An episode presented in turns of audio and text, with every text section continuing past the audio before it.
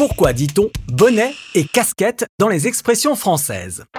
Nous avons déjà consacré un épisode au mot chapeau. On complète notre collection de couvre-chefs donc avec les bonnets et les casquettes, ce qui évitera qu'on nous décerne un bonnet d'âne, comme c'était le cas dans les écoles d'autrefois, où on coiffait les cancres de ce bonnet comme punition, voire comme humiliation. L'âne représentant la bêtise, ce qui est bien sûr totalement faux. Si vous êtes d'accord avec moi, vous pouvez opiner du bonnet, expression qui signifie approuver totalement. Car autrefois, dans les cours de justice ou les conseils, on votait à bonnet levé. L'ôter voulait dire qu'on approuvait ce qui était proposé. Opiner du bonnet correspondait à un vote à l'unanimité. Ce qui est identique alors qu'on le pensait différent, on dit que c'est bonnet blanc et blanc bonnet une expression datant du XVIIIe siècle et qui était peu utilisée jusqu'en 1969, où Jacques Duclos, homme politique communiste, l'utilisa pour qualifier Georges Pompidou et Alain Poher.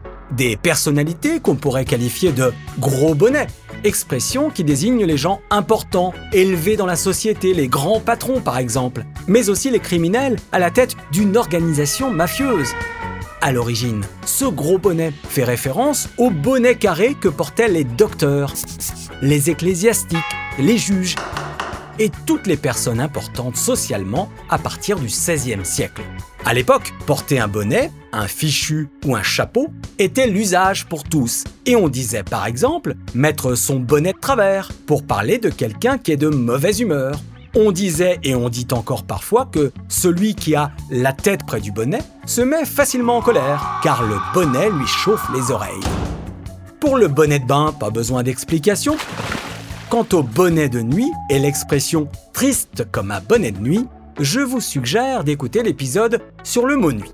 Je m'empresse de passer du bonnet à la casquette avant que vous n'en ayez ras la casquette, ce qui en argot veut dire en avoir assez, marre, ras-le-bol je salue ceux qui ont plusieurs casquettes, c'est-à-dire plusieurs qualités, talents ou fonctions, car cette expression est une allusion aux casquettes qui diffèrent en fonction des uniformes. Une casquette correspond à une fonction, c'est pourquoi avoir plusieurs casquettes signifie que l'on peut endosser plusieurs rôles.